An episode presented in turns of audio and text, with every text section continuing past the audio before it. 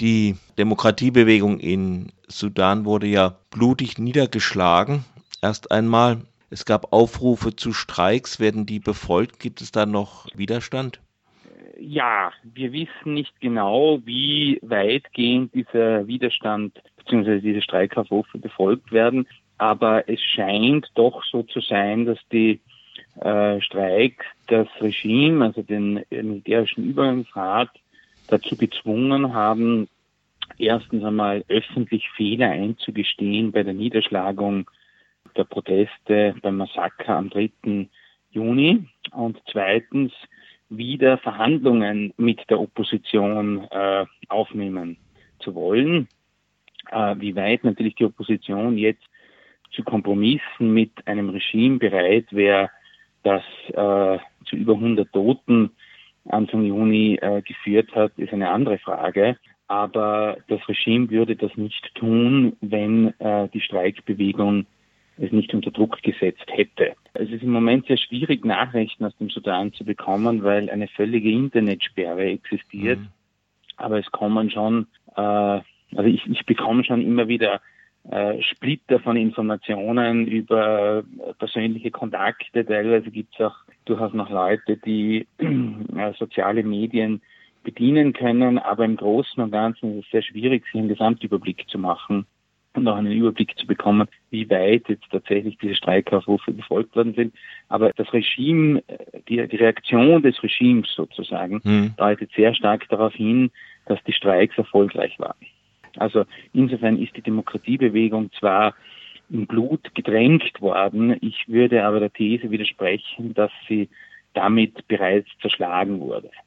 Nun ist ja dieses Regime ja offenbar ähm, mehr vielleicht so kann man sagen aus zwei Komponenten zusammengesetzt, also der äh, Hemeti von den äh, RSP, dieser der Janjaweed, ja und der Geheimdienst auf der einen Seite, die andere Seite, was kolportiert wird, doch große Teile des Militärs nicht so radikal vorgehen wollten. Mhm. Wenn das stimmt, siehst du das auch so?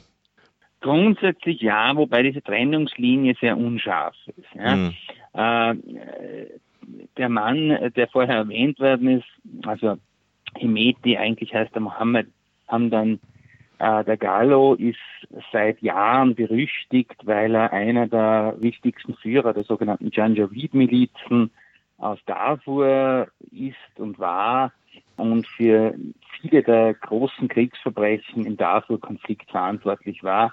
Er gehört einem dieser arabischen Stämme in der Region Darfur an, die äh, vom Regime sehr stark ausgespielt worden sind gegen die äh, Autonomiebewegungen in Darfur und, und ist ein bekannter Kriegsverbrecher. Er ist jetzt stellvertretender Vorsitzender des äh, militärischen Übergangsrates und Kommandant von paramilitärischen Gruppen, den Rapid Support Forces, die aus den Janjaweed hervorgegangen sind, also die sich im Wesentlichen aus Janjaweed aus äh, Darfur zusammensetzen und die mit genau solchen Methoden äh, in Darfur Krieg gegen die Zivilbevölkerung geführt haben und jetzt quasi die Methoden aus dem Darfur-Konflikt äh, in die Hauptstadtregion getragen haben.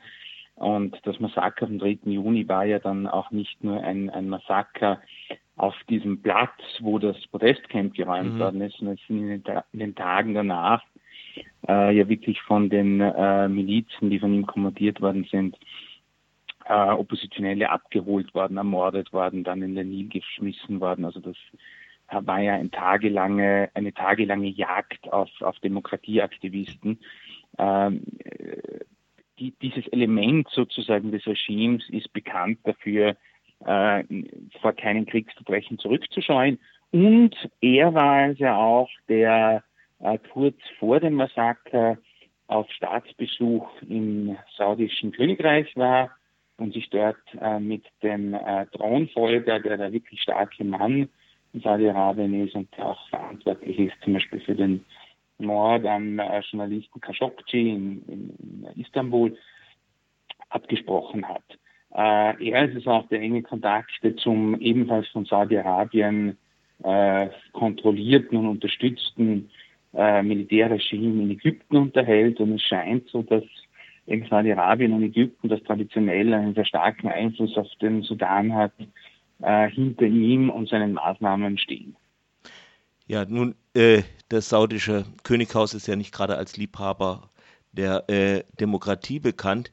Nun hat ja. die New York Times äh, vor gut einem Jahr äh, geschrieben über diese ähm, Rapid ähm, na, Support Force. Support Forces. Genau, Forces. Ähm, sie kommen von den Janjaweed und äh, sie werden auch eingesetzt zur Verhinderung von Flüchtlingsbewegungen Richtung Libyen, die dann nach Europa mhm. gehen und genau. bekommen dann auch auf dem Umweg auch Geld von der Europäischen Union. Ja, wie viel Geld da direkt hineinfließt von der Europäischen Union, ist schwer zu sagen. Aber es ist ganz klar, dass die Europäische Union äh, den äh, gesamten Staaten in Nordafrika signalisiert, dass sie äh, ja, eine, eine harte Linie äh, und eine Bekämpfung von Flüchtlingen schon außerhalb der Europäischen Union entsprechend honorieren. Es hat auch sehr wenig sichtbaren und hörbaren Protest von Seiten europäischer Staaten jetzt gegen das Regime gegeben.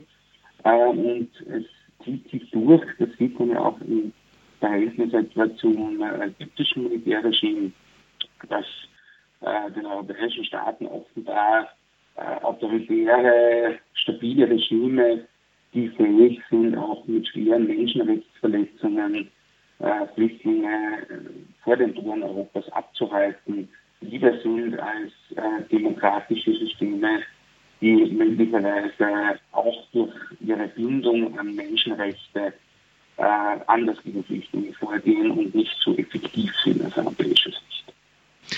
Nun gibt es ja noch eine Intervention von einer ganz anderen Seite, als wenn man es Intervention gehen, gehen, nennen kann. Äh, und zwar eher erfreulich im Gegensatz zur Europäischen Union. Die äh, Afrikanische Union. Die Afrikanische Union und insbesondere auch Äthiopien mit Abiy Ahmed. Mhm. Ja, was steckt denn da dahinter und äh, hat das irgendeine Auswirkung? Ähm, es, es, hat allein wahrscheinlich noch keine große Auswirkung, weil die Afrikanische Union ein relativ schwacher Staatenbund, eine relativ schwache internationale Organisation ist.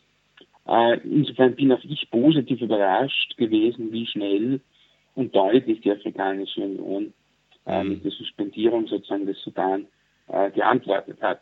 Klar ist, dass die unmittelbaren Nachbarländer des Sudan von einer Destabilisierung des Sudan sehr viel mehr betroffen wären, natürlich und sehr viel schneller und unmittelbarer betroffen wären als die Europäische Union.